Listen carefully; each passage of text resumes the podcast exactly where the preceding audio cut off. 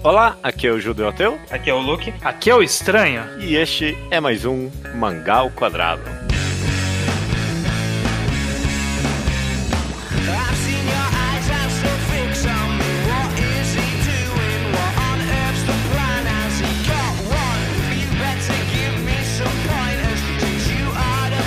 Maravilha, estranho e Luke, sejam bem-vindos a mais um episódio do Mangá ao Quadrado. Tudo bem com vocês? Tudo, tudo. Estamos aí. Passando bem a semana? Sim. Só felicidade. Hã? Entendeu? Oh, Porque oh, é o nome do. Entendi. já. Boa. Porra, Olha boa. só, é- não, é o nome do mangá. É o nome do mangá. In- incrível, incrível. Foi dito então. A gente vai falar de Happiness, do Su- Suzu Yoshimi. A gente tá aqui nesse quadro clássico do mangá ao quadrado, que é o mangá em quadrado. Não confundir com o mangá reenquadrado, ou com o desquadrado, ou, ou com um quadro a quadro. É o Tentando enquadrado. um beijo quadrado. Acho que tinha que manter o. Dois desses eu inventei, vai, vai saber quais foram. e o quadro mangá enquadrado é o quadro no qual a gente fala de uma obra por completo e com spoilers. E Happiness do Shuzo Oshimi não vai ser diferente, correto? Exatamente, vale um disclaimer que estamos estamos falando da obra concluída da sua versão japonesa, que a gente importou do Japão. Porque, porque neste momento, no momento da gravação desse podcast, Happiness ainda não concluiu seu lançamento no Brasil. Então, quem estiver lendo pelo Brasil não vai conseguir ouvir esse podcast agora, vai conseguir daqui a alguns meses. Então, Ok. guarda aí no seu feed e volta depois. Ou, né, importa do Japão. É, o importa do Japão. Ou escute com spoilers, mas acho que não. Não, Não, vai, é faça melhor ler, isso. é melhor ler. É melhor ler. É, me- definitivamente é muito melhor ler Happiness, então vamos aí. Happiness foi o que a gente chama aqui de mangá xodó do mangá ao quadrado, que é aqueles mangás que toda a equipe aí, todo mundo do grupo de comentários leu junto, né? E toda semana a gente, "É, caraca, e esse capítulo de Happiness, hein? Se bem que é, mangá do Oshima é sempre isso mesmo, né? Eu- sai um capítulo. E esse, e esse capítulo, hein? É. O Oshimi, ele, ele adquiriu essa, essa característica de tudo que ele estiver lançando, a gente vai acompanhar e é isso aí. É, É, eu só queria dizer que eh, o Lucas de 15 anos tá muito feliz que o time ganhou esse crédito. Eu lembro quando eu nem participava do podcast ainda, ficando enchendo o saco de vocês pra ler a Konohana, pra ler os mangás dele. E finalmente chegou esse momento, que agora É. é. uma obra dele é carta garantida aqui nesse podcast. É, mas pior que é mesmo. É, é ele, o, o Mizukami e isso aí. Que fizeram então aqui nesse podcast. eu, me, eu me sinto muito accomplished com isso. E sei lá, é- é- é- eu já fui meio que entrando, mas talvez a quem, pra quem não saiba, né, o Shuzo Shimi, autor de Happiness, que a gente vai comentar aqui, ele é autor também de, né, Akunohana, Flowers of Evil, Inside Mari. Inside Mari, todas as obras comentadas já aqui. né. E também tá saindo agora por ele o Trails of Blood, o Shino Wadashi, que é outro mangá excelente. Então, ele Tem é agora sim um renomado autor do, do mangá mais, não underground, mas mangá alternativo talvez seja um, um bom termo. Ele junto com o Inyo Asano é, são os dois grandes nomes do, do gênero, né? É. Tem uma grafia também do Oshimi. Sim, Além de- desatualizado, desatualizado já, mas o que é bom, porque significa que o autor está na ativa e, e produzindo. Sim. Pois é, pois é. É- é- é- inclusive, é, terminou Happiness e é a primeira vez em muito tempo que ele não escreve dois mangás ao mesmo tempo, né? Sim. Exato. Vamos vamos ao trabalho aí, Oshimi. Enfim, a gente não tá aqui pra falar da carreira do autor, a gente, vai- a gente tá aqui pra falar de Happiness especificamente. E eu meio que já dei aqui, todo mundo, né, assim que saiu Happiness começou a ler, ou vocês têm alguma história um pouquinho diferente? Começa aí você, estranho. Você, quando saiu, você já tava lendo ou você não tava Não. tão familiarizado ainda com o Oshimi? É, não de cara, eu tava familiarizado com o Oshimi, que eu já tinha lido a Konohana, que eu li na, na época de Orkut, comunidade de mangá de Orkut, que todo mundo falava que era do, do pacote tiro na cabeça, né? Mangás tiro na cabeça. São aqueles que é deprimidos e tal. E eu tinha lido a Konohana, sabia que existia Happiness, mas eu não tinha ido atrás. Se eu não me engano, eu li pro, pro Mangagrafia, que era um que eu tava, ah, vamos esperar sair um pouco, vamos ver o que o pessoal Aham. diz, não sei. E aí acabou que se tornou obrigação, e aí posteriormente se tornou rotina ler os capítulos de Happiness. Foi mais ou menos pro, sei lá, segundo, terceiro volume que eu comecei a acompanhar. Ok. E aí eh, você, Luke, eu imagino que desde o primeiro capítulo você tá... Ah, sim, tava lá. É, foi o primeiro mangá do, que saiu do Oshimi depois que ele já era o Oshimi pro público ocidental, sabe? Uhum. Já tinha saído da Konohana. Mario começou a sair muito pouco depois que começou a ter scan de Konohana, então ele ainda não era. Dois foram construindo essa popularidade meio juntos. Uhum. Aí eu, enfim, quando eu comecei a ler desde capítulo 1, sim. Eu acho que eu nunca deixei acumular ou coisa do tipo, então é uma experiência muito única ter relido para esse podcast, porque normalmente você tem duas fases, que é você vai lendo até chegar nos atuais e depois você tá acompanhando, né? Então você tem as duas experiências de como é ler o mangá. O Happiness eu meio que nunca tive a de ler vários volumes consecutivamente. É, eu também, só antes disso, inclusive, eu também tô contigo, estranho, eu só fui ler pro Mangagrafia e desde então eu acompanhei, nunca deixei parado, porque era uma história muito boa de, de acompanhar. Mas uhum. Você comentou aí, Luke, de que é um mangá que você teve essa experiência de nunca ter lido de uma vez e, e nunca ter relido, mas e, e, eu peguei essa nuance aí de você nunca ter relido ele. E, e é ah, é meio que é verdade isso para mim também, porque, sei lá, por exemplo, Inside Mari, eu acompanhava, mas tipo, eu voltava várias vezes para reler ah, não, não. o mangá. Calma, é, eu, eu, tipo, eu nunca reli, tipo, bonitinho, mas teve várias uhum. vezes que eu fui conferir, tipo, coisas e rever cenas e tal. Eu só não tive essa leitura, sabe, bonitinha, uhum. tipo. Completa. É, Mas não, tipo, é. de vez em quando eu voltava pra uma cena específica, dava uma olhadinha e tinha esses momentos. É, é talvez eu tô sendo meio justo. Eu já voltei algumas vezes para ver algumas cenas também. Mas aqui, tipo, eu, sei lá, comparado com Inside Mario, até, sei lá, com Nohana, que são mangás que eu, tipo, adorava reler. E talvez a gente já pode começar a conversa sobre isso. Ah, sim. Dos mangás do Oshimi pra gente sempre vai ser a, a, conversa de, ah, e aí, é melhor ler ou é melhor acompanhar, sempre vai estar presente, né? Ah, sim. E eu, eu justamente queria começar com essa conversa aí. Vocês acham que é melhor ler? Foi, foi, foi, essa é uma boa pergunta. Foi gostoso reler Happiness para vocês? Como é você, Luke? Você acabou gostando de reler bonitinho desde o começo? Eu gostei, mas eu. Ok, é, então. Eu acho que Happiness é um mangá. Eu, eu quero tentar falar isso da forma menos negativa possível, mas eu acho que é um mangá que não, não é tão rico numa releitura quanto os outros dois Shin. E acho que isso é, foi mais o fator que diferenciou do que eu ter lido de uma vez ou ter acompanhado. É. Tá, eu, eu entendo de onde tá vindo e eu tenho essa sensação porque de todos os mangás do Shimi, embora este aqui seja também bastante voltado para personagem, é, eu acho que dos mangás do Shimi, ele é o que é o mais voltado para roteiro. É, em Sim. comparação. É, ou menos voltado para acontecimentos, né? Voltado para a história em si, e não para o que os personagens estão sentindo, o que o personagem está passando. O conflito é, é, bem externo e não interno. Então eu acho que a grande diferença dele, desse mangá, o Happiness especificamente, para os outros mangás do Shimi, é justamente é, é, essa pegada, eu acho que faz a gente ter essa sensação diferente. De que talvez numa releitura ele não é tão rico, não vale, às vezes não vale muito a pena voltar porque você não tem uma nuance de personagem escondida ali que talvez você pegue voltando e vendo um trejeito sobre outro ângulo, sabe? Não é um Inside Mari, não é a Konohana, que aí você está tentando desvendar um personagem, tentando desvendar é, a mente daquela pessoa. Não, é uma série de acontecimentos. A, uhum. a mente dos personagens está bem estabelecida até.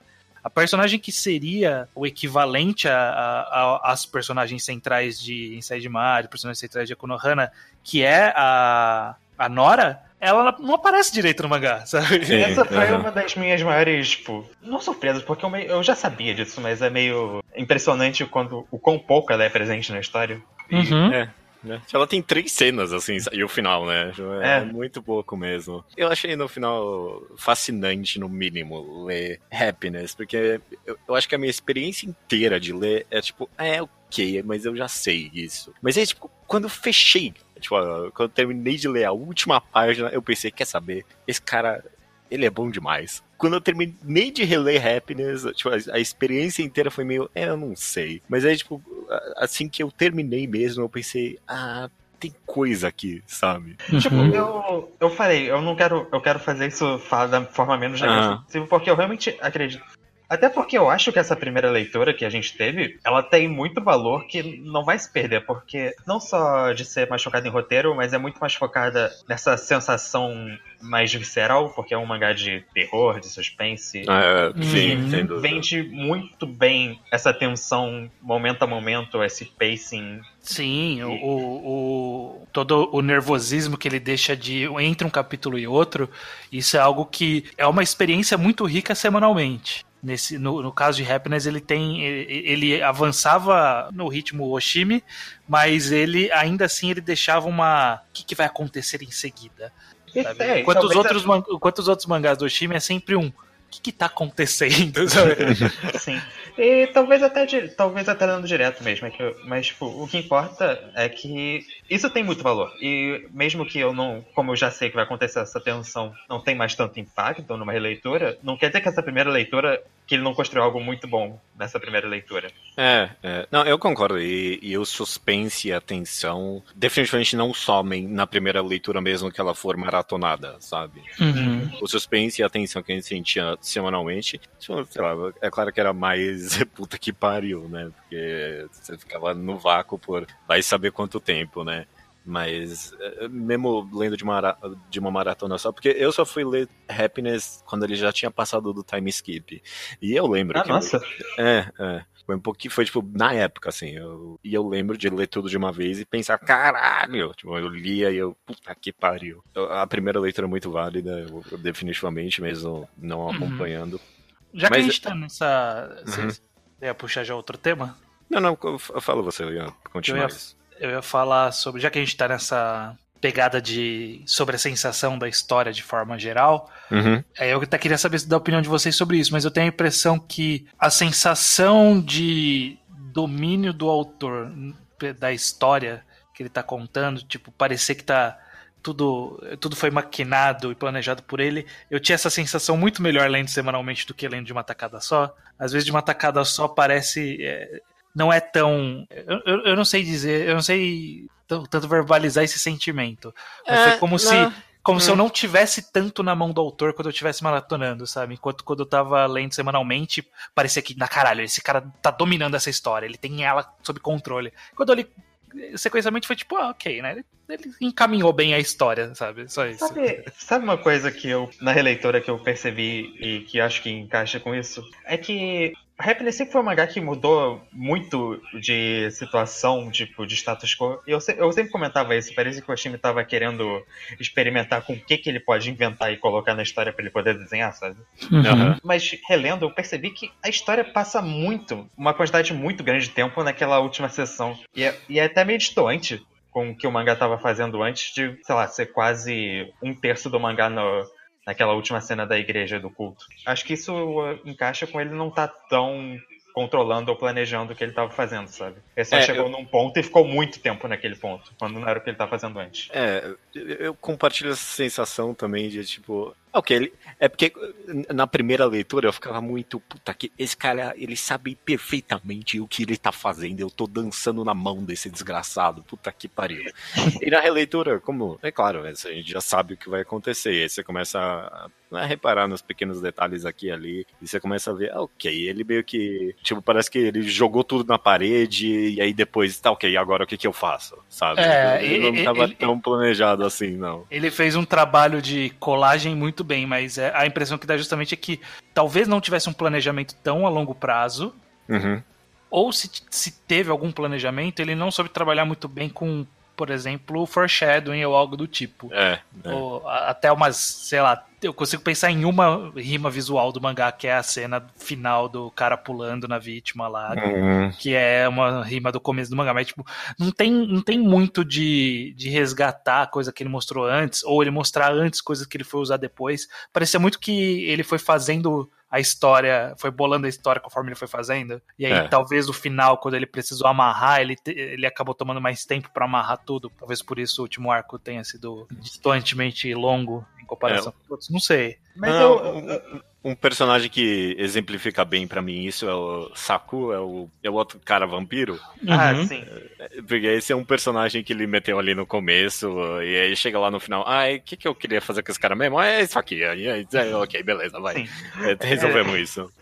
Acho que bastante coisa assim. Mas enfim, eu, eu só quero dizer que realmente Happiness passou muito essa sensação de caralho, o que, que vai acontecer nessa história. E eu, uhum. eu aprecio isso, eu legitimamente aprecio isso, por mais que talvez seja porque o Oshim não tinha muita certeza ainda. Porque eu acho que ele foi caminhando nesse capítulo a capítulo muito bem. É, é, uhum. não, é, é inegável que mesmo numa releitura, as cenas que são impactantes Sim. na primeira leitura continuam impactantes mesmo só você ler e pensar, caraca, ele fez isso mesmo, sabe? Uma das coisas que eu mais peço em mangá, em história em geral, nesse podcast, é, é a coragem de fazer as coisas, sabe? E a gente tá falando que, ah, é, talvez ele não planejou tanto assim, não sei o que, e eu concordo. Mas se tem um grande elogio que eu tenho pra Happiness é que parece que toda mudança que tinha nessa história, o cara, ok, qual, qual a cena que eu mais preciso ter coragem para fazer aqui agora, sabe? O que, que mais vai mudar o status quo da história? O que, que mais vai modificar tudo? E aí é claro que teve problema isso, sabe? Quando você sai mudando tudo assim toda hora, é claro que uhum. ele vai precisar de um tempo maior para fechar tudo no final. Mas, sei lá, quando, quando, a cena que o protagonista e a, e a Nora são sequestrados e tipo, é aquela cena deles sendo torturados ali, porra, eu posso ler essa cena cinco vezes que eu vou ficar impressionado com ela. Eu acho que o subtexto do que eu tô querendo dizer é que eu tentando justificar por que que num ranking pessoal meu eu colocaria Mari ou a Konoha na frente. É, é basicamente isso. Sem tentar, sem tentar, desmerecer Happiness, é só. É assim, eu, eu, vou falar. Vamos conversando assim, não tem, não tem problema. Porque, sério, a história de Happiness também dá para resumir três frases, sabe? Não é. Sim. É, se, se quiser, a gente conversa mais aprofundadamente. Uhum. Eu sinto que depois de ler Happiness uma vez, eu sinto que talvez eu precise reler umas cinco vezes ainda. Porque eu, eu não sei sei. Eu, não, eu, acho que eu sei o que você tá querendo dizer, mas continua. Porque por mais incrível que pareça, comparado com tanto com Inside Mari e Akuno Hana e até Shino Adachi, que nem terminou ainda, Happiness é um mangá com a mensagem mais escondida de todas, sabe? É, a Kunohana, que mal dá para entender, parece que o cara tá não, esfregando na cara a mensagem, não, né? No final é meio que. É, é, é, estranho, né? Porque a Kunohana é tão confusa e ao mesmo tempo acaba sendo tão direta. É. Mas, enfim. Ou, ou até em eu... Mari, que você tem que dar uma forçadinha ali pra. É, é bem pessoal a interpretação. Agora, a Happiness é bem tipo. Ai, tem que ter alguma coisa aqui, Não, sabe? É, então, eu fiquei muito assim, de fato, porque eu, eu fiquei muito em dúvida se. Peraí, tem, será que, tipo, não tem nada muito grande aqui mesmo? Ou tem algo que grande mais que eu realmente não consegui nem numa releitura? Sabe? É. E tem diálogos e detalhes que ele coloca que meio que parece que estão chegando em algum lugar, mas eu não consegui ir nesse lugar que talvez estivesse chegando. É, eu, eu, eu penso que na mesma pegada de que é um grande mangá de roteiro voltado para roteiro, eu penso que ele é isso, é um grande mangá de roteiro, não tem tipo, muito, não tem algo muito diferente que ele queira tirar disso ou que ele queira trabalhar sobre. Eu, eu acho que não tem muito sobre, sei lá, não tem uma grande mensagem final. É, é sobre é. a natureza humana. Não, não acho que é sobre a natureza humana, embora toda história de vampiro tenha algum, algum ah, é claro, é claro. subtexto ali sobre primitivismo, alguma coisa nesse sentido. Verdade. É, mas eu acho que nesse caso ele não, não há um, um, gran, um grande porquê por trás da história como um todo. É só uma história que a impressão que dá é que o Yoshimi falou. E se eu fizesse o, o tipo de thriller que ele faz Tipo, eu fizesse isso com vampiros do meu jeito. É, não, a ideia dele. Mangá de vampiros, mangá de vampiros do Oshimi. E é uma boa ideia. É uma boa ideia, sabe? Não, não dá pra negar isso. Tipo, eu, eu consigo, se eu, se eu pensar, eu consigo encontrar vários possíveis temáticas é, e coisas que o mangá está de fato falando, mas é que acho que não tem essa coisa unificadora tão forte assim. Acho que justamente acaba chegando, indo para vários lugares em vários momentos. Tipo, é. eu, eu, consigo definir mais ou menos o que é para mim o, o, o, centro dos outros mangás do Oshimi. É, eu, eu, também tenho uma grande mensagem final que eu consegui chegar depois de pensar muito. Vamos ver se a gente bate ou não. Vamos. Mas só, só antes de a gente partir para isso, eu, eu acho que muito da vontade de tirar uma grande mensagem vem só na filha da putice do cara chamar o mangá de Happiness. Começa aí. não, e não só isso, tem diálogos que falam disso. Tem o nove ele coloca isso em muitos momentos. É. É, ele, ele repetiu essa sacanagem em Shino Adachi, Trails of Blood, né? Tipo, o cara dá esse nome bem misterioso pra história, e esse fica, e aí, agora, hein? Quando é que como é que esse nome vai, vai bater de frente com a história?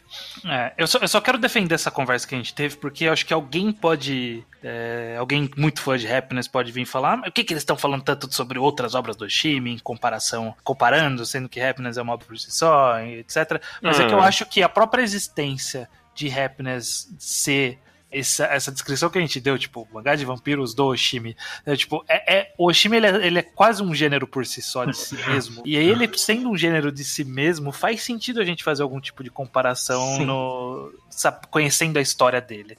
Talvez é, não, faça, não faça sentido para quem nunca leu nada dele, exceto Happiness. Mas se você ler qualquer outro mangá dele, é, é impossível não comparar sabe? Porque Sim. é muito, é muito Oshimi, é, é muito o jeito dele. Ah, ele, e... é, não, ele tem um toque autoral muito, mas muito marcante. E eu iria além, inclusive. Eu, eu digo que o Oshimi, talvez não desde Happiness, mas provavelmente, sei lá, desde a metade de Happiness, provavelmente, tá ciente que ele tem essa fama. Shino Adachi prova isso, sabe? Shino Adachi é um mangá feito para quem sabe quem é o Oshimi, né? E, eu acho que ele brinca um pouco com essa expectativa que a gente tem das histórias dele um pouquinho em Happiness também já, sabe? Eu, uhum. eu, eu, acho que ele, ele é um autor incrivelmente autociente e a, a, a, ideia de que a maior parte do público já leu alguma obra dele antes de ir para Happiness, eu acho que faz bastante parte da leitura, assim. Só quis trazer isso para defender uma possível crítica que, que eu acho que seria válido levantar, mas sim, sim. justificando o nosso lado. Eu acho que a gente tá falando o suficiente de Happiness enquanto obra única também. Acho que... Ah, claro. E vamos falar mais agora. Luke, para você, qual é a grande mensagem que você acha que está sendo passado em Happiness? É Happiness mesmo? É sobre felicidade? Eu não, eu não acho que é sobre felicidade exatamente. Eu uhum. acho que o principal que eu cheguei lendo o mangá é que ele é muito sobre. É, até por causa do final, que é sobre continuar vivendo enquanto os outros não estão, basicamente. Tem, muita gente perdeu uma pessoa e tem que lidar com isso. Uhum. Acaba sendo sobre imortalidade, mas acho que imortalidade é um tema que está sendo usado para falar sobre essa continuidade da vida, porque é basicamente como termina a história, eles falam de não esquecer todo mundo que eles encontraram. E quase todo mundo, os pais do Makoto, a, a Gosho tinha o irmãozinho que ela perdeu. Essas pessoas têm. E acaba lidando com isso, lidando com a perda do Makoto também depois. Então os personagens estão meio que lidando com essa continuidade da vida deles e essa eternidade que eles têm para passar, às vezes literal, às vezes só a sensação que eles têm. Eu, uhum. A minha mensagem é muito parecida com isso, eu vou até jogar aqui, que é, é justamente isso, sabe? Porque a maioria dos personagens tão, que são desenvolvidos, sei lá, durante a história, que tem alguma conexão com o Makoto, pelo menos, sei lá, as duas personagens é, mulheres que ele acaba interagindo, a, a, Nora e a e o Kiko lá, é, é, é elas estão meio conectadas com ele porque... É, Por algum alguém... motivo do passado delas, né? Sim. É, não só algum motivo, alguém do passado delas que morreu. No, no, no, caso da, da Yuki, sei lá, ela não consegue esquecer, e no caso da Nora ela não consegue lembrar exatamente, né? Ela lembra assim que ela rever o Makoto, sabe? E tipo, uhum. a ideia de que nenhuma das duas conseguia prosseguir com a vida delas por causa desse negócio do passado, sabe? Eu acho que se encaixa de alguma forma com a história, sabe? De esses uhum. personagens que têm que superar o que veio de antes para poder continuar vivendo. É, é, é, é, parecido, sim. Ao mesmo eu tempo. Acho válido, eu acho válido essa mensagem. Faz algum sentido. para mim, combina bem com a história. Porque realmente acaba tudo sendo sobre é, conseguir conviver com o passado de alguma forma.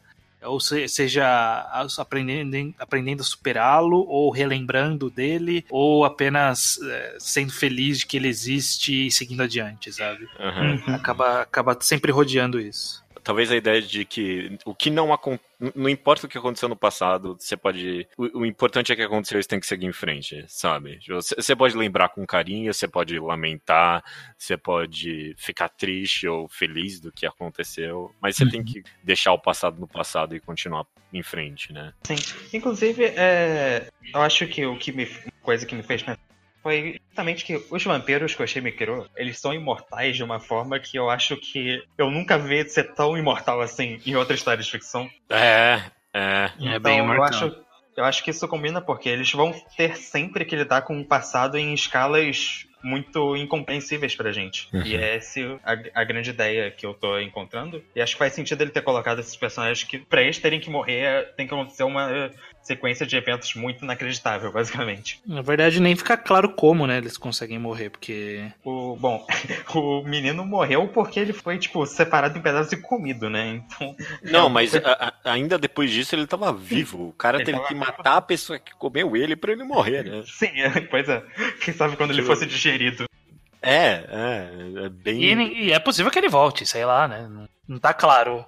E isso eu acho até interessante, inclusive, da mitologia que o, que o Oshimi criou para esses vampiros dele, né? Porque é, o, é, é, são vampiros, mas é o vampiros do Oshimi. Tem uma, algumas características específicas. Primeiro que ele não morre no sol, ele só tem uma aversão ao sol, ele tem essa imortalidade absurda, né? Essa capacidade de regeneração infinita, né? Não, aparentemente não há aquela. Embora não tenha sido testado né, as fraquezas de um vampiro convencional, ele é. sabe, estaca no coração, mas eu acho que é bem possível que tenha sido algo similar feito, porque a Nora foi dissecada, né? Uhum. Então, é possível se recuperar de uma morte que pareceria uma morte para um vampiro convencional. Então, eu gosto como ele criou essa própria mítica e trabalhou com essa própria mítica dele, sabe? É, ele usou da... o nosso conhecimento geral, mas fez a parte dele em cima disso. Uhum. Eu gosto da telepatia também que eles têm entre si. Acho que foi um. É bem acaba... sutil, né? Uma, uma sutil telepatia, né? Porque acaba sendo mais um compartilhamento de sensações. E eu gosto que estava sempre lá. E eu não sei se eu não tinha percebido a primeira vez. Porque foi relendo que eu percebi que tava sempre, eles estavam sempre usando isso, sem apontar de, declaradamente que eles estavam. Os personagens é, simplesmente é. apareciam na frente um do outro. Eu pensava. Acho que eu não tinha percebido, eu só achava que era. se encontraram. Mas não, eles estavam. Eles receberam um sinal. Quando, é. quando o outro acorda lá, quando o Makoto tá prestes a ser espancado pelos delinquentes lá, provavelmente era isso. Uhum. Não, é, não. Quando eles gritam, eles conseguem escutar a longa distância, né? E, provavelmente é a telepatia sendo usada aí. É, e, e, lá pro final, acho que fica claro. O Makoto tem telepatia bem, bem forte ali com a Lara. Claro. Né? É que eu. Sim, no final fica claro. É que no, é, que no começo eu não tinha percebido isso. Uhum. Isso foi uma coisa que eu só percebi nele que sempre foi usado. Eu acho que o, o. É engraçado que o lore que o Oshimi criou nesse mangá, incluindo nisso também toda essa organização que faz experimentos que a gente não vê nada. É. Nossa, é, nada, nada. É, é meio fascinante que ele cria tudo isso para não usar. E eu, eu, acho que eu gosto disso, na verdade, no final das contas. Dá uma. essa sensação que tem um mundo que a gente não tá vendo. É, eu é. acho que, que tem bastante relação com uma visão de que o que é importante pro que ele quer contar, né? O que é importante para a história. Era só importante que existiam essas pessoas, elas fizeram o experimento e que prenderam eles por X anos e agora eles estão fugindo dessas pessoas. É isso. Inclusive... É só o que interessa. Tanto que eles não têm rosto, não tem, não tem um personagem identificável como a organização. Porque sempre que é uma característica comum de filmes, de uhum. qualquer mídia narrativa. Tipo, eu quero representar uma organização, eu pego um personagem e personifico ele como a organização, né? Tipo, quando ele aparece, significa que a organização tá trabalhando. Nesse caso, não tem. É, inclusive, a gente tá chamando aqui de organização, porque não tem nome, não tem.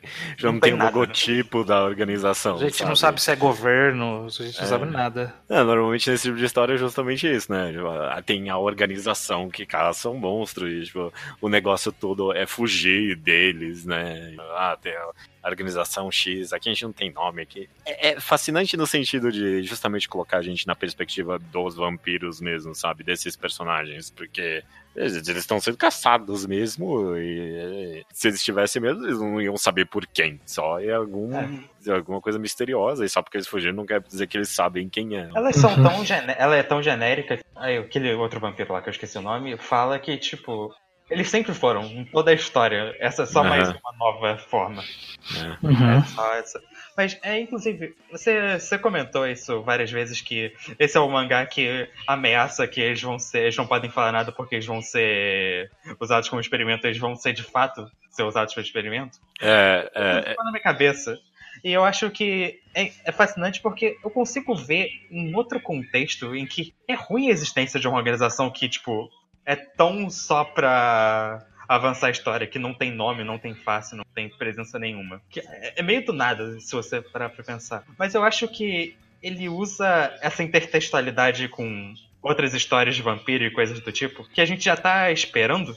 A gente já sim, sabe. Sim. Então, ele brinca com nossas expectativas nesse sentido? Uhum, é, é justamente É, ele usar de, de, dos tropes de gênero a favor da história que ele quer contar, né? Ele, ele é. conta é, ele, ele, conta com, a, com o nosso conhecimento desse tipo de ah, sempre que tem um ser humano modificado, tem alguém querendo estudar esse ser humano modificado.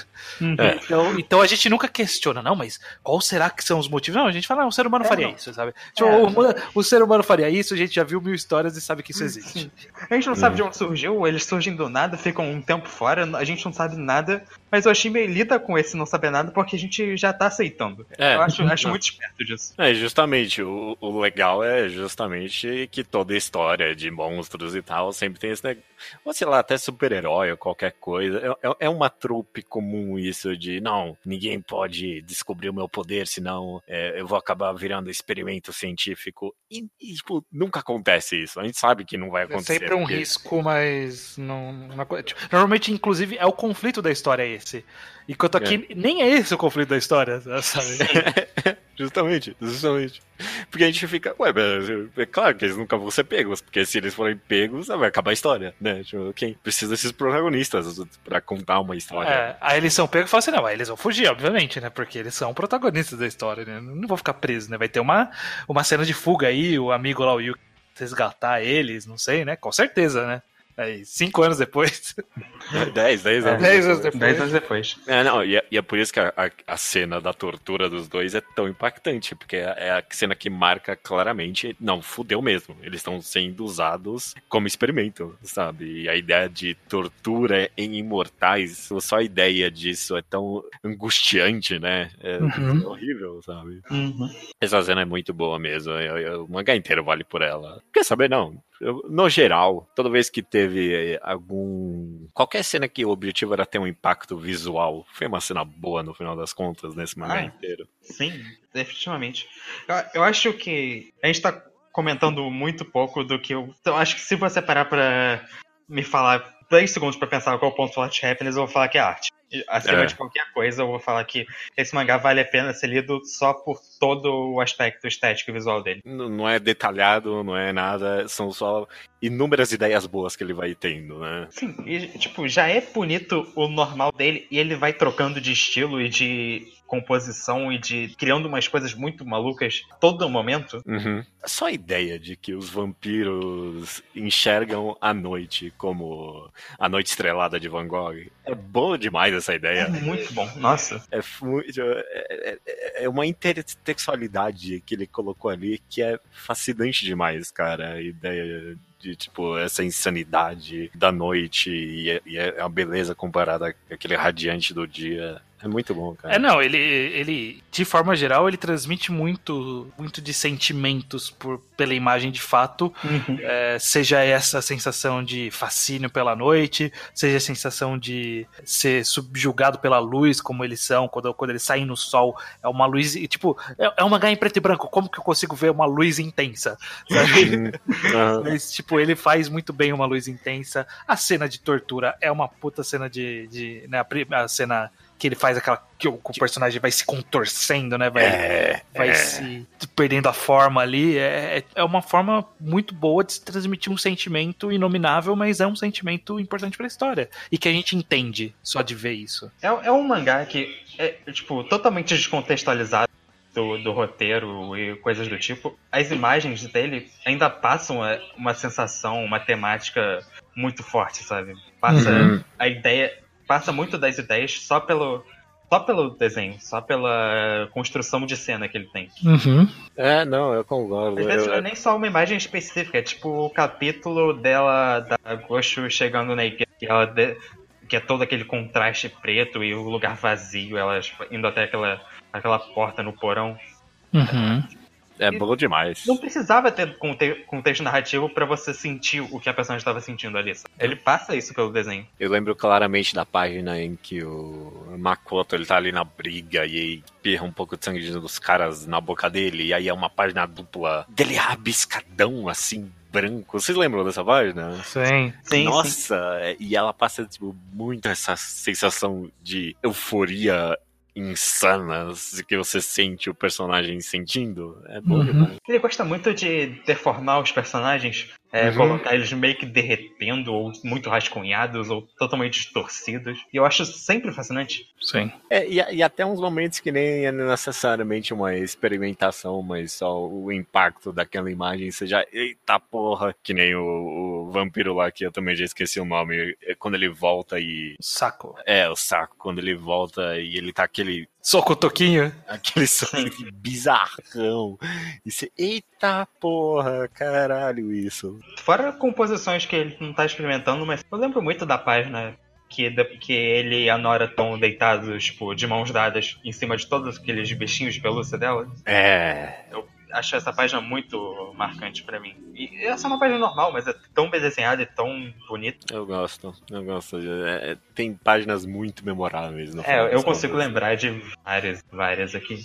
Acabou passando, mas eu queria voltar um pouquinho sobre grandes mensagens da história, porque eu concordei com você nessa mensagem geral aí sobre deixar o, o passado pro passado. Mas é, é porque eu queria achar alguma coisa com happiness mesmo, com alguma mensagem com felicidade mesmo, porque eu, Eu acho que não é possível. Eu acho que tem, porque tem aquela hora. Tem um diálogo que eles falam disso, e tem um diálogo que a mãe da. A mãe da, do Makoto fala que a, a Gosho tem que encontrar o próprio jeito dela de viver e não. Exatamente. E eu acho que é basicamente isso também. Eu acho que essa é a conexão. É, pra Ah, mim. ela, fala, ela fala também que o Makoto. Por que, que ela tá, acha que o Makoto não pode estar feliz em algum lugar? Bom, naquela época ele realmente não tava, mas, tipo, acabou Eventualmente ele vai. É. É. Não, então, exatamente. eu- se tem uma outra coisa pra mim que pode possivelmente conectar todos os personagens, essa ideia de que a felicidade não tava nunca onde eles achavam que tava, sabe? Uhum.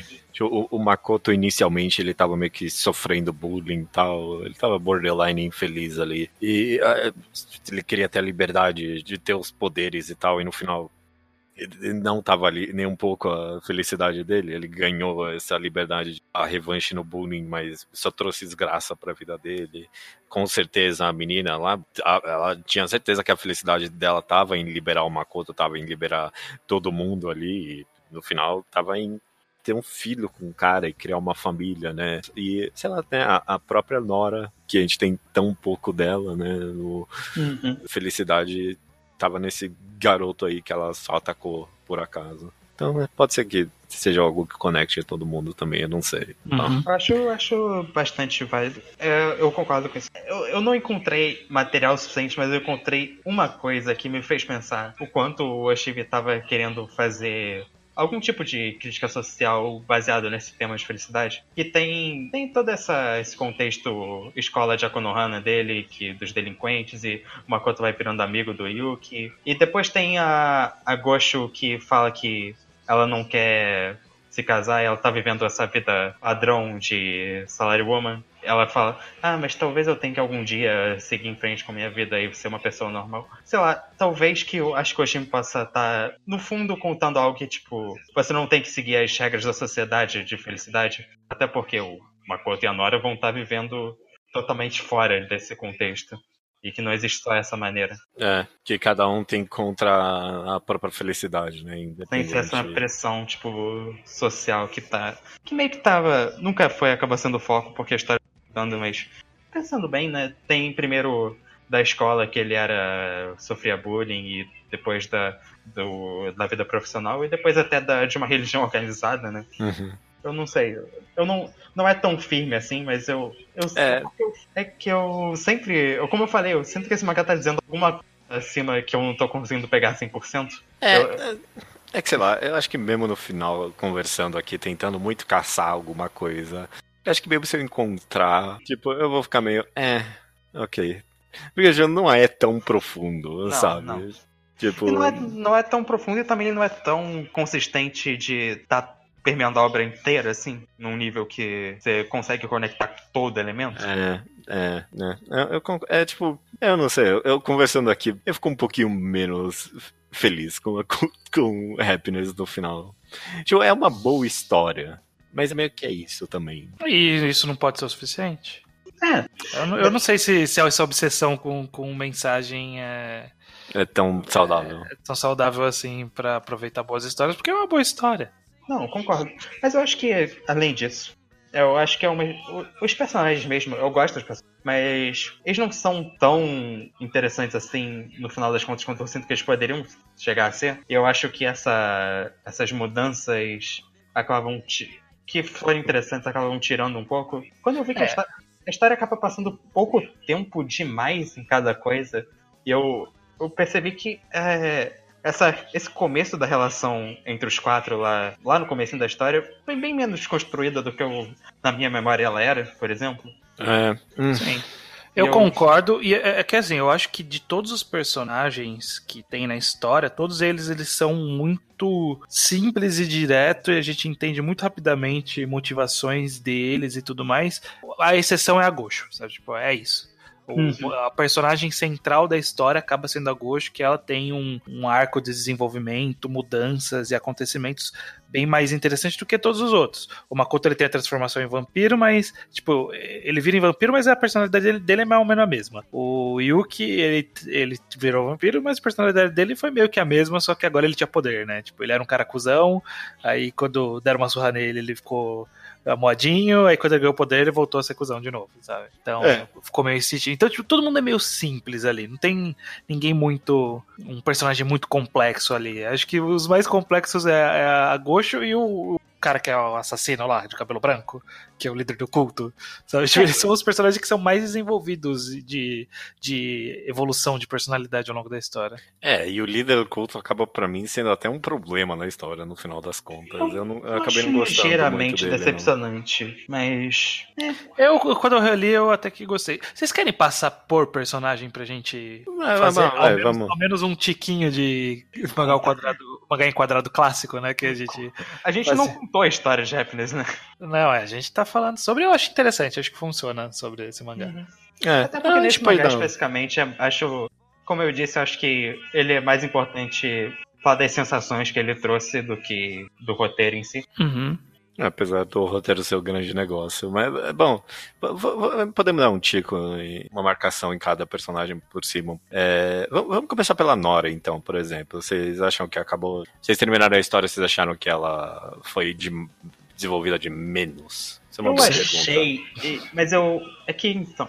Eu, no geral, gostava dela como presença. É que. Ai, calma, eu, eu, tenho que, eu tenho que organizar meus pensamentos. É porque meio que é que eu também não queria comparar. Ela acaba sendo essa presença na vida do Makoto, só que o Makoto também some da história. Então ela não tem essa conexão tão direta com a gente pra gente sentir essa presença dela. Embora a cena dela que ela tem com o Makoto seja muito boa, talvez seja a melhor do mangá, quando ela tá naquela. Uhum. naquele, naquele alçapão lá, sei lá o que, que era aquilo, em cima do telhado e. Uhum. É... Mas ela acaba sendo um pouco de menos, porque também eu não gosto muito da história que ela recebe no último capítulo do mangá. É, eu não, não, sou tão fã dessa história e eu acho que ela é bem, ela é bem útil pro roteiro e não tão interessante pro leitor, sabe? Ela, é, é, ela é. move a história de alguma forma porque ela é quem transforma o Makoto, ela se transforma no objetivo do Makoto. No, no final, ela ajuda a mover a história até uma parte, porque aí depois dessa parte elas são capturados e ambos desaparecem da história. Uhum. E aí quando ela volta, ela volta como a um objetivo, ainda um objetivo do Makoto, né? Ainda um, algo que o Makoto quer. Então, ela é muito objeto na história, sabe? É muito ferramenta de roteiro. E eu acho que isso acaba enfraquecendo ela um pouco como personagem. Eu não vejo tanto como problema porque eu, eu, eu aceito que, ok, esse era o papel dela, era ser esse objeto é, na história é. e segue adiante. Por isso que eu acho que a história do passado é meio. Não precisa, sabe? Dá, dá pra é, não precisava mesmo. Eu acho é. que. É, talvez não precisasse, mas acho que, mais que tudo, se fosse uma história muito fascinante que contasse algo mais profundo da personagem, eu estaria super disposto. Seria super.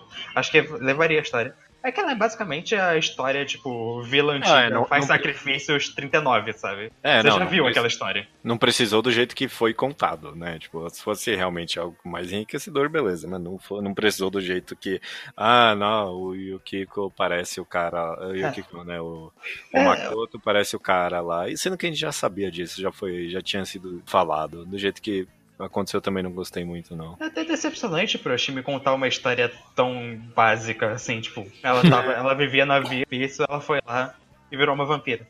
Se, tirando o fato de ser um vampiro, você já viu isso você, muitas vezes. Ainda mais em história do Japão. O japonês adora isso. Acho que devia ser alguma tradição japonesa, né? De ah, tem um monstro ali na montanha, a gente precisa alimentar ele de tempos em tempos. Tipo, é, é, eu vi isso com muito mais frequência em mangás barra animes do que em qualquer outra outro país, sabe? Sim, sim, definitivamente. É Yuki, o personagem, amigo? o amigo lá, que é o bully que vira e depois morre lá sendo comido. Eu, eu, defendo ainda que ele também é uma ferramenta, mas eu acho que ele tem algum desenvolvimento interessante além de só ser ferramenta. Porque ele tem um, um, uma primeira interação com o Makoto, que eu acho interessante. É, essa dinâmica se torna um personagem. O que, que o autor quer fazer com ele, né? Quando ele começa a se tornar amigo do Makoto, eu fiquei naquela. O que, que ele tá tentando fazer com esse cara? E aí, quando transforma ele em vampiro, e aí ele acaba sendo é, o vampiro equivalente ao oposto do, do, do Makoto, de, de que ele uhum. abraçou isso e que é isso que ele quer ser, que ele é loucão e tal. Eu, eu gostei disso e, e, gostei, inclusive, no que isso resultou, né? De, de toda a história dele da, com ele com a namorada, ser, servindo, inclusive, de contraponto, né? Ele com a namorada, com esse negócio selvagem, enquanto tá o Makoto com a, com a Nora, todo Nossa. amorzinho. Uhum. Ele, ele para mim foi um, dos, foi um grande primeiro twist que a história teve, porque tinha toda essa essa quase nobreza, ou pelo menos, sei lá, esse, tipo, esse ar de, ah, é um negócio especial, sabe? Que o Makoto virou um vampiro, e aí, tipo, do nada, ah, esse filho da puta virou vampiro também. O que, que o quer fazer com isso? E que esse Eu... cara vai. Eh, complicou a história demais esse cara virar vampiro. O que, que vai acontecer agora? Não, eu achei bem interessante ser feito assim. Eu acho interessante que ele não é um personagem muito complexo por si só, mas ele é mais complexo do que a gente esperava, no sentido que ele era só aquele delinquente escroto que sacaneava o protagonista loser de começo de mangá. Uhum. E ele acaba sendo um personagem mais complicado, que ele não é, ele não é mal exatamente, ele tem esse problema de não saber lidar com as coisas e você acaba entendendo mais ou menos. Ele é uma pessoa muito menos, ele não é cruel, ele não é ele não, ele não é plano, né? Não é um personagem é, simples. Ele, ele tem alguma coisa ali. Parecia que é, ele não ia é, ter é, e ele tinha. É pouco também, não é nada não, muito é, especial. Okay, é, só okay, que é, é interessante ver essa dinâmica porque você Primeiro que você não espera isso desse mangá. Você vê aquele cara falando, hey, Makoto, vai comprar meu lanche, você não espera que ele vai virar amigo eventualmente. Mas eu gosto do, do destino dele também, como ele se torna vazio, por assim dizer, e tal. Hum. E, e, inclusive isso que o, que o Judeu comentou de, porra, agora esse bosta aí virou vampiro, é, torna interessante justamente o ponto de vista do, do assassino lá, do, do cabelo branco, eu esqueci o nome que eu devo ter anotado em algum lugar aqui, Sakurani. Sakurani, que, que tipo, ele queria ser e ele não uhum. consegue, sabe? E aí fica uhum. naquela de tipo, ah, esse bosta virou e você não conseguiu, cara. Você não consegue fazer. Isso é meio fascinante agora que você diz, realmente. É, não, por esse lado é interessante mesmo. Que até esses. Qualquer Zé, mas o cara que mais queria não conseguiu, né? É, por esse lado é interessante mesmo. Essa dinâmica entre os dois e justamente ele ter sido o cara que acabou sendo sequestrado por ele, né? E tentar há anos, tipo, me transforma aí. Você não consegue forçar a transformação, sabe? Uhum. Tem que fazer acontecer. O cara tem que querer para acontecer. E, e, fica nessa de caralho, olha aqui, ó, tem esse, tem esse vampiro aqui. E ele não quer me transformar em vampiro. Que porra é essa, cara? Mas, é, bom, já que a gente tá falando dele, vamos, vamos continuar nisso. Vocês falaram que. Você falou isso, né? Que você acabou. Ah, acabei gostando dele, é isso, né? É, não é que é gostando. Eu acabei entendendo o propósito dele na história. Eu acho que funciona mais lendo sequencialmente do que foi lendo durante a semana durante a semana eu achei. Tipo, sempre que aparecia, eu falava, esse cara nem é tão. nem é tão importante pra história, por que, que ele tá aparecendo? Mas aí depois que você lê de uma vez, você vê, não, ele é importante pra história. O autor, ah, é. ele, ele, usou bastante esse cara, cara. Então, então, tipo, não pode ser alguém que a gente só ignora. É, ele acabou sendo a forma que a história vai se direcionar pro final dela, né? Acabou sendo a ferramenta de conclusão. É Sim. que, sei lá, eu só não gosto de. Ah, ele é um serial killer sabe? É, eu fiquei é. meio. Mas ele é um serial killer de três pessoas, então é pouco killer. Não, mas é a ideia de que ele é um psicopata, literalmente, sabe? Ele é um sociopata, ele, tipo, ele não. É, eu, eu, eu não vejo isso como um problema, eu só vi porque o, o o Oshimi foi meio sacana. Porque ele apresenta esse cara com essa aparência de, de escroto. Aham. ah, não, esse Teve cara é um escroto. Vai se encarpado aí, né? Aí ele, ele começa a fazer, não, então eu tenho essa aparência, mas eu sou gente boa. E aí, tipo, ele começa a ajudar e fala, caralho, realmente, né? Que maldade ficar julgando pela aparência. Aí não, no final ele era só um escroto mesmo. É, é, teve, teve esse triplo twist aí. Esse, esse foi um que ele. Ele tava manjando do trope e ele tava manjando da expectativa do leitor, né? Sim. Tipo, a, a gente, se fosse qualquer outra história, eu. Ah, ok, esse cara eventualmente faz, vai fazer alguma merda. Mas como é a história do Oshimi, eu. Ah, ok, ele tá dando uma lição aqui em mim pra não julgar as pessoas pela aparência. Mas não, no final ele era cuzão mesmo. E eu, ele Eu- tava trabalhando nesse nível, sim.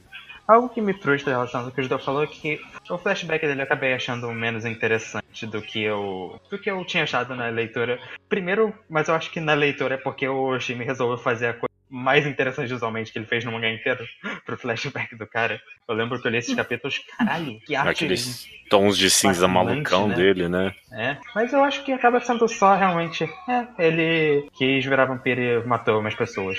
Tem mais alguma coisa desse personagem? Não, né? Não. E a Yukiko, a, a Gosho. Acho que era uma das mais importantes aqui, É, né? acho que acabou. Acabou sendo, tendo essa troca de protagonista no meio da É. história, efetivamente. A gente já comentou um pouquinho dela. É, Deixa eu fazer uma pergunta aqui. Que me- me incomodou ela no final do terceiro ato, não no epílogo. Que pra mim, é, ela, ela perdeu todo, toda a urgência dela e é, acabou virando meio que esse pedaço de carne pro gore do mangá. Tipo, não, principalmente não, eu não relendo, eu fiquei meio. Não, é, eu não sei se eu não. gostei muito disso, porque. Não, Eu acho que não foi o único dela pra começar. É, eu acho que foi gratuito pra começo de conversa. Porque eu acho que seria isso, ah, ela só virou um pedaço de carne pro gore se fosse gratuito. Mas eu acho que existiu construção pra isso até o final. E aí essa passagem específica que ela é a vítima e aí ela tá presa e ela não consegue fazer nada e o cara é atacado. Tipo, eu acho que é só uma forma de demonstrar impotência diante da, do nível que a coisa tomou, sabe? Aham. E, e tem uma função, porque é meio que isso que faz o Yuki acordar. né? Uhum. E, e no final, não, não é só com ela também. Ela, ela não é o único alvo do guarda do mangá. Acho, e ela não, ela não chega a perder a gente totalmente, porque mesmo quando ela tá machucada na prisão, ela vê o cara e vai em cima dele ainda. Ela não. Ela teve essa, toda essa intenção de ir até lá, sempre, desde sempre. É, não, é, tipo, eu concordo no geral. Tipo assim, ficou com uma sensação esquisita no final em relação a isso. Eu não sei se eu fui o maior fã no final das contas. Eu, mas sei lá, eu definitivamente concordo que é, tipo, foi importante em algum nível pra história, porque realmente, quando ela começa a ser toda esfaqueada ali. Eu não achei que fica- o autor ia, ia nesse É, é. personagem, inclusive. A quebra de expectativa bem forte, porque eu falei, quando o cara falou que ia torturar ela, eu falei assim, ok, né? O cara vai começar a torturar, vai acontecer alguma coisa. Aí corta pra, tipo, não, ela está muito zoada. É. Aí eu fiquei, caralho, mano, pesada. É, é- é especialmente impactante porque todo o começo desse ato é, é o drama que ela tem, meio com essa cicatriz no pescoço dela, sabe? Uhum. O que ela esconde e o quanto ela sofre desse negócio. E você vê que. E a ideia de, tipo, agora ela tá com a cara inteira toda fodida e cheia de cicatriz, agora ainda mais.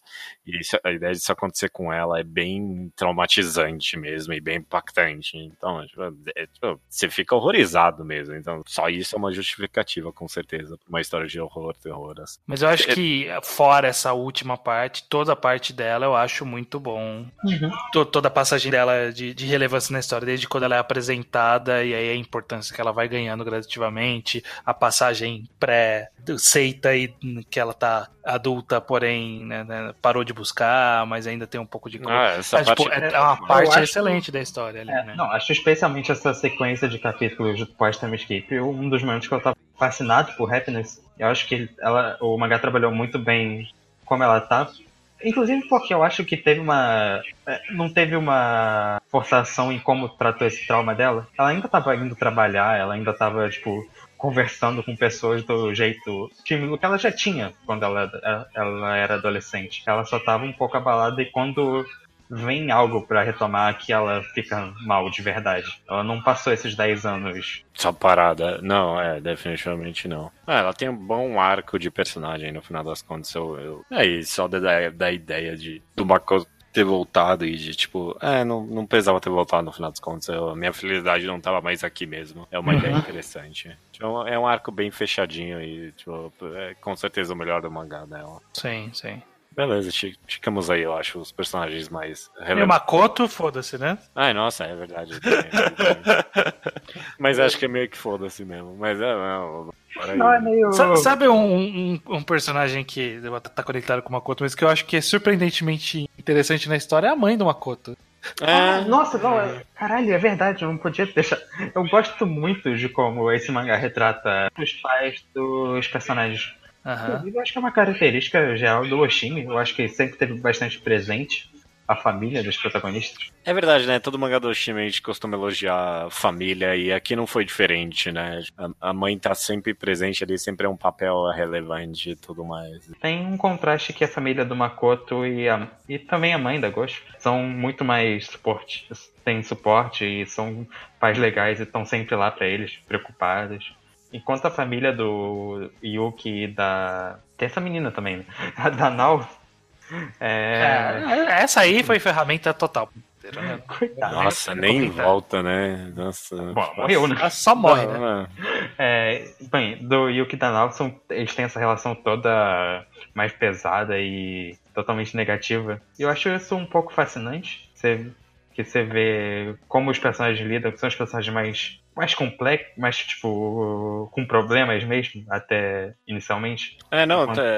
tem esse, esse espelho entre a transformação do Makoto e a transformação do, do Yuki que é do Makoto por, por ele ter esse suporte familiar, por tudo mais ali. Uhum. Ele liga, tipo, é, é, é, um trauma, é horrível para ele, mas ele é bem tratado no hospital. Uhum. Tem a galera ali ajudando ele e tudo mais. O Yuki, por outro lado, é, tipo, é acorrentado, é, tipo, é, é, ele não ter o, o, suporte da família ali é bem. E é, explica ele querer fugir enquanto o Makoto quer tentar se manter. É, mas assim, acho fascinante que a mãe do Makoto é um personagem tão presente e tão tão importante até para as temáticas da história. É, uma boa, boa, sim, boa só, personagem. Só sim. que chama atenção para isso, porque o Makoto acabou sendo muito o que a gente falou, né? Ele foi. Ele, a gente falou das passagens relevantes dele. É, é. Ele, ele acaba sendo essa pessoa, esse alvo mental da, da Gosho durante metade do mangá, né? Ele acaba sendo o vetor de mudança da Nora também, ao mesmo tempo. E enquanto de personalidade, ele é não tem tanto detalhe assim. Acho ele bem construído pro que ele é. É, concordo. É, e ele, e as, eu, eu, eu gosto da ideia final que tinha uma solução mesmo, sabe, pro sangue. Uhum. Ele sequestra as pessoas. Sim, sim. Dá um cortezinho ali no braço e pede desculpa. Sim. Acho é, achei, achei simpático. Inclusive, eu queria independente de, de, forma geral do mangá e tirando a parte da Nora, queria comentar sobre a conclusão do mangá, que eu acho que fechou assim, tipo, como eu encerro essa história dentro do tom, mostrando tudo que eu preciso mostrar e passando a mensagem que eu preciso passar. E, tipo, pra mim, o, o, o final de Happiness é um dos melhores finais de Doshimi em termos de dar um, um closure pra história, sabe? Uhum. É, é, é, incrível, porque a minha experiência de ler o último capítulo foi tipo. Eu fiquei meio que incomodado por metade dele, porque a história da Nora eu pensei. Foi só isso mesmo. Mas eu acho essa reta final genuinamente fantástica. Acho que essas últimas 10, 15 páginas. Que, é isso que você falou. Ele acertou o tom e como terminar a história de forma satisfatória de uma maneira excelente. Uhum. Eu, eu gosto muito dessa ideia, tipo, de ver os personagens e falar a gente não vai esquecer vocês enquanto eles têm essa. Eles caminham. Inclusive tem essa rima. É, eu achei meio forte. piegas, vou falar aqui. O quê? Ah, é. os personagens a gente nunca vai esquecer de vocês. É, eu não sei se eu for muito é... fã disso. Não, mas, é, mas eu, eu, eu, eu. Que eu é. comentei de. Sei lá, que eles têm que. É ok, mas mesmo assim. Mas eu acho que funciona no, no, num nível de que. E a Nora acaba sendo um espelho disso, no nível de que ele viveu a vida do jeito dele até aquele ponto. E até aquele ponto ele se importava com a humanidade. Dali para frente ele, ele, ele, não pode mais, sabe? Tipo, ele uhum. vai se desprender da sociedade da forma como ela é. E aí, inclusive, eles terminam num tempo que a gente não sabe, pode ter passado é, por... centenas, milhares de anos, eles estão no mundo devastado, ou foi só até um porque... efeito estilístico, a gente não sabe. É, até porque a gente. O cara fala, ele demorou 10 anos de virar uma cabeça pra virar aquele cotoquinho. Quanto Sim. tempo será que a Nora pode ter de ser um cérebro para ser uma pessoa de novo? Pois é, então eu acho que é interessante nesse sentido que, tipo, essas foram as conexões que eu tive e é o que eu, é o que eu vou guardar, sabe? Eu não tenho mais uhum. nada. E daqui pra frente eu não vou criar mais nada. Assim como a Nora, a única coisa que ela tinha, ela só recuperou quando ela encontrou um cara igual que ela tinha no centenas de anos atrás. Uhum. Então eu acho que tem, tem tá, tá, tá, dentro, tá dentro da temática, sabe? Tá, tá dentro do tom da história. Enfim, eu gosto. Mas, é, eu gosto também que, para mim, é uma rima com aquela com a cena antes do time skip, que eles saem do lugar de mãos dadas para serem cerrados pela aquela organização e tomam uhum. tiros. E agora eles fazem isso de novo, né?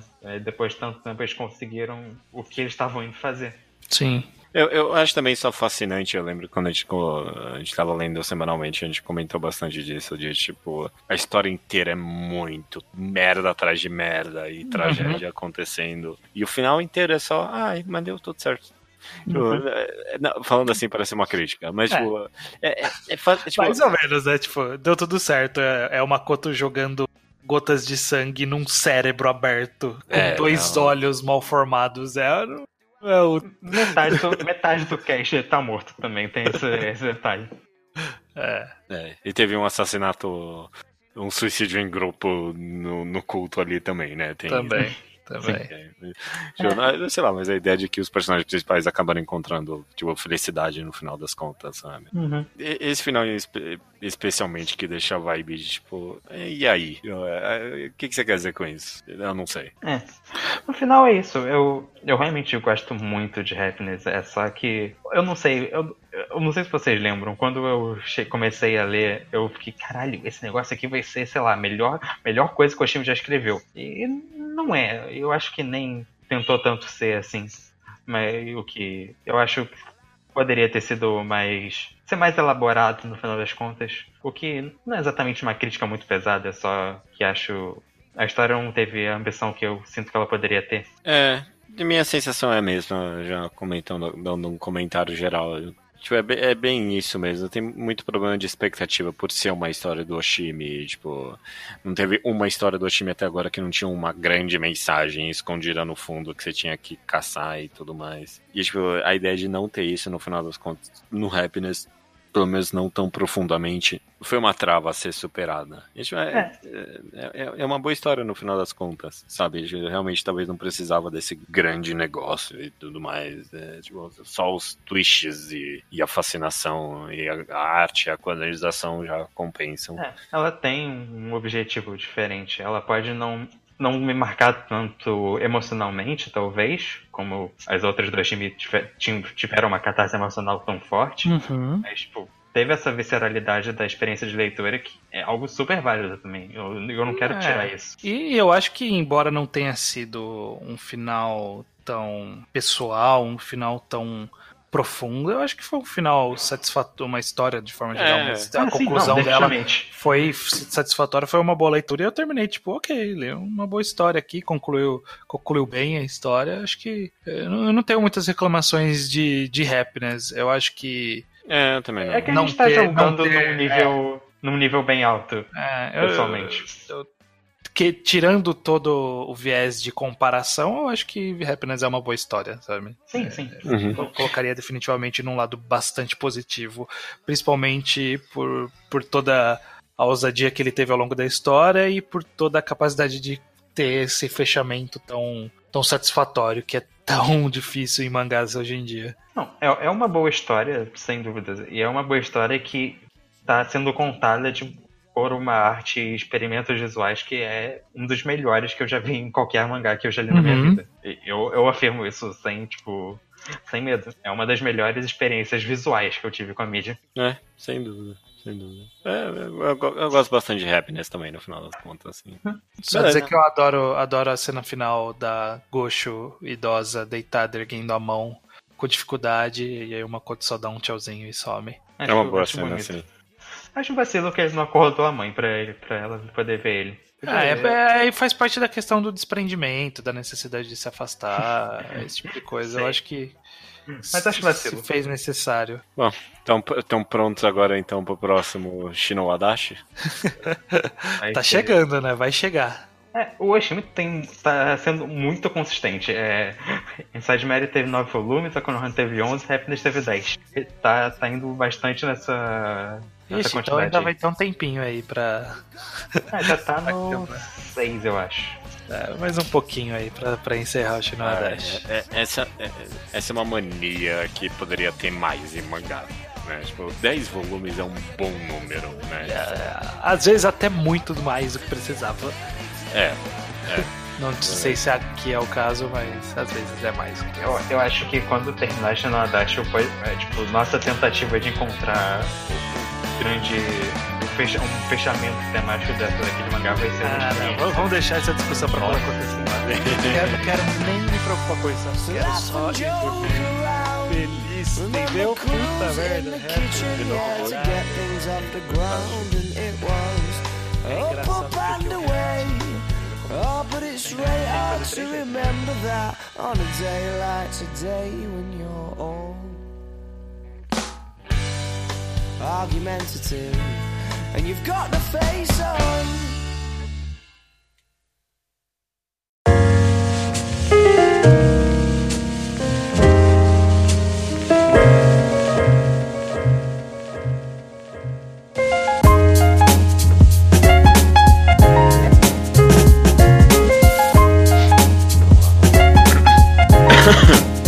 Leitura de e-mails estranho. Leitura de e-mails, judeu, do episódio 241, Tribunal O Povo contra Boku no Hero Academia. Basicamente eu e você contra Boku no Hero Academia.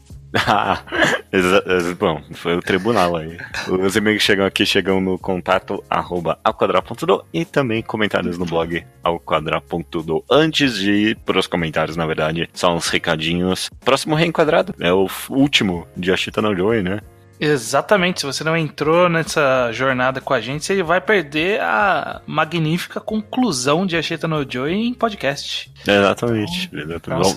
Então, não perca tempo de ler e ouvir essa, essa pérola. É, correto. E Nem também... saiu ainda, mas eu sei que é um bom programa. Ah, não, vai ser o melhor de todos, eu tenho certeza. E também o próximo quadrinho quadrado é de Hermínia e Raiz. Vai ser um quadrinho quadrado duplo para quem tiver interesse, corre atrás de comprar e ler quadrinho nacional. Pra, Exatamente. Pra Vai ser um programa para cada, então você pode escolher só um deles, não precisa comprar os é. dois. Mas se quiser comprar os dois, é sempre uma boa. Maravilha. Começando aqui então pelo Slowpoke Report, a sessão onde a gente fala de coisas que estão fora de seu, fora de seu tempo. Uhum. Começando aqui com um Toys que nos recomenda a webcomic The Witcher's Throne, do autor What a True Hero, disponível gratuitamente no Tapas. Ele falou que não é nem um quadrinho nacional e nem um mangá para reenquadrado, mas que ele achou muito divertida essa webcomic. Ok. Você foi atrás? Eu não tenho a mínima ideia. Não, também não, não, não conhecia até ele recomendar. Ele postou uma imagem, é uma imagem muito interessante, mas eu ainda preciso rebaixar o Tapas. Eu desinstalei alguns, alguns meses no ah, celular. Eu nunca baixei, não.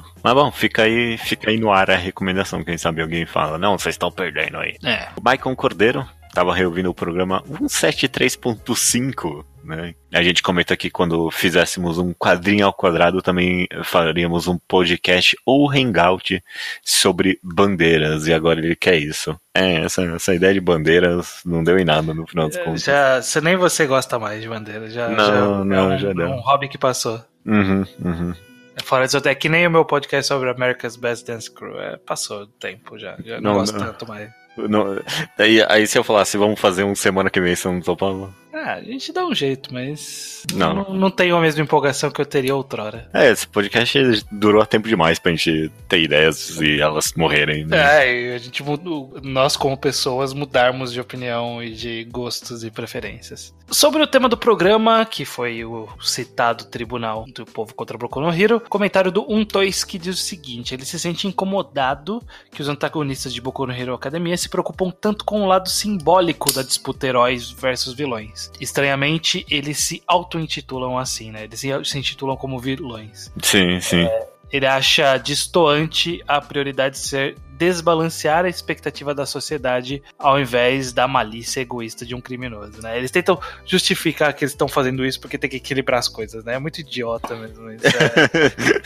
É, é tipo, não, eu sou vilão, mas eu não sou mal. É só porque tem muita gente boa no mundo, sabe? Então tem, tem que ter um pouquinho de gente também, mal. Não faz, não faz o menor sentido. Não, é tipo, é, é algo bem inerente à premissa da história, que é, é difícil até criticar isso, eu acho. Me uhum. incomoda também, mas é, é, é tipo, o cara tá.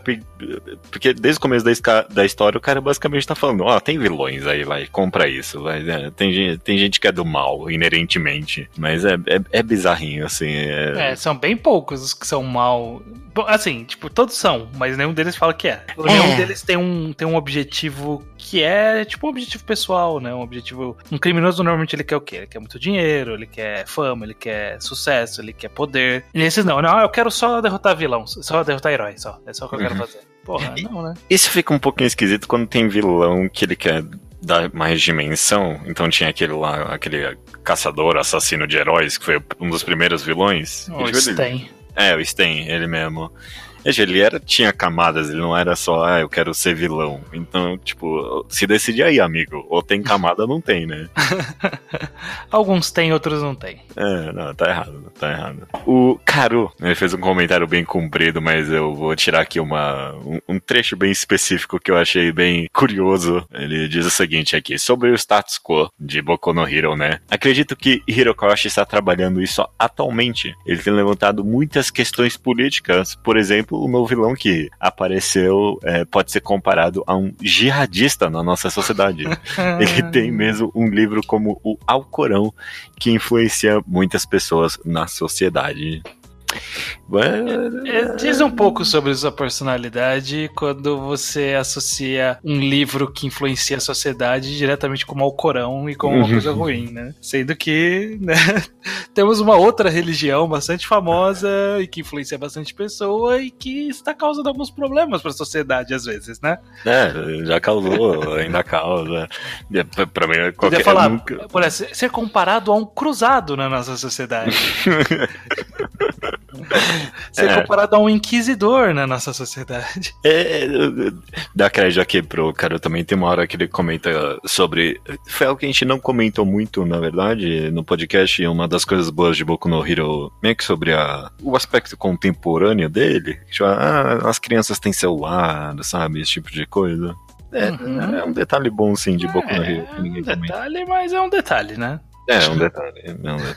E tem cada vez menos. No, no começo eu lembro de ter mais do Deku do, do, mandando uma mensagem lá pros amigos e não sei o que. Hoje em dia parece bem menos, eu acho. Não é, todo mundo mora perto ali, não precisa ter hum. mensagem, não. É, finalizando aqui com o um e-mail do Lucas Maza, que é. ele da outra vez que ele mandou e-mail, a gente ficou discutindo se era Maza ou Mazza, mas é Maza mesmo. De 18 anos, cursando faculdade de animação.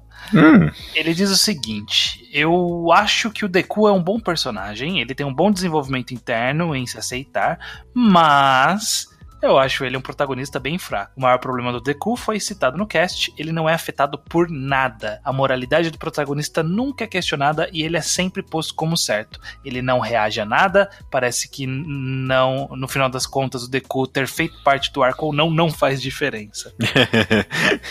é.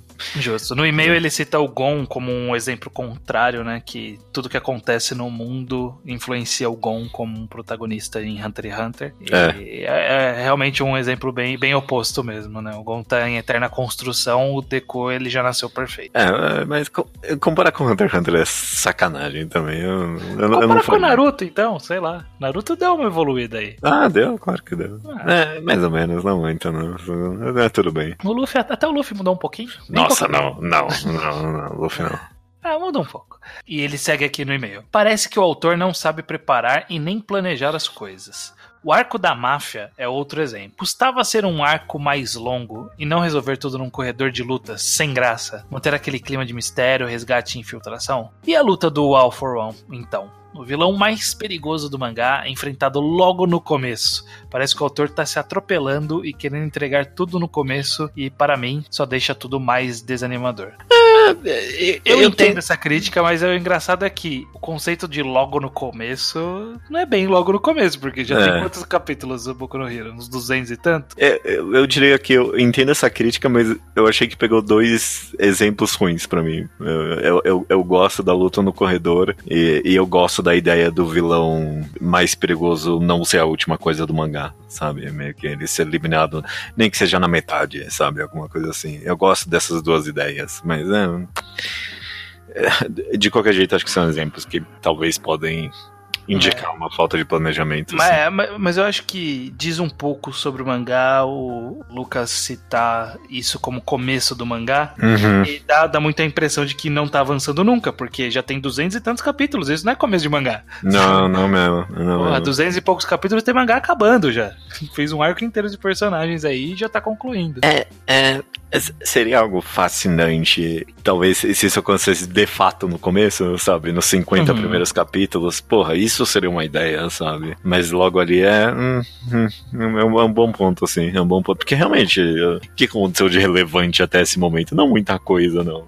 É sempre os mesmos arcos, é o que a gente que falou. modifica os personagens. É, é. Tem só mais um último aqui do Sétima Arte, que sempre gostou de Boku no Hero no geral, apesar de conhecer os defeitos, mas saiu desgostoso com a história depois de escutar o podcast, o podcast e refletir um pouco sobre a falta de mudança no status quo e tudo mais. Então, o, o povo julgou esse tribunal e deu como condenado. É, especificamente Sétima Arte é o único do júri é. que a gente tá levando em conta. Beleza, cara. É, terminando aqui a leitura de e-mails. E aí tem essa parte do podcast que existe basicamente como um, um um vazio. Não, é, como é que é o nome? Tipo, um, um, um apêndice, um, um órgão vestigial do podcast. um órgão vestigial. Porque o, o, natural seria eu ir subindo a música depois do, depois do último e-mail, né? Mas tipo, tem esse vazio aqui que só existe agora, porque não, não serve nenhuma função, mas ah, tá aqui ainda, né? tá aqui ainda, mas é, a gente tá querendo que ele tenha uma função, mas ele não tem. E ele não vai ter. A gente não tá trabalhando para mudar isso. Então, na verdade, é isso aí. É. Música, eu espero que a música tenha subido em algum ponto dessa nossa conversa aqui para não tornar tudo isso tão tem que ter alguma... desagradável, né? Esse silêncio constrangedor aqui. Tem que rolar algum. A gente tem que é, infeccionar esse negócio, ficar com apendicite e aí cortar de vez. Eu não sei o que tem que acontecer pra gente acabar com essa parte aqui. É comer gordura. Se comer bastante gordura, ele infecciona. É, é gordura que dá apendicite? Eu não sabia disso. Não, não tenho certeza, eu acho que sim. eu já tive, sabe? Quando eu era bem pequeno. Você já não tem um apêndice?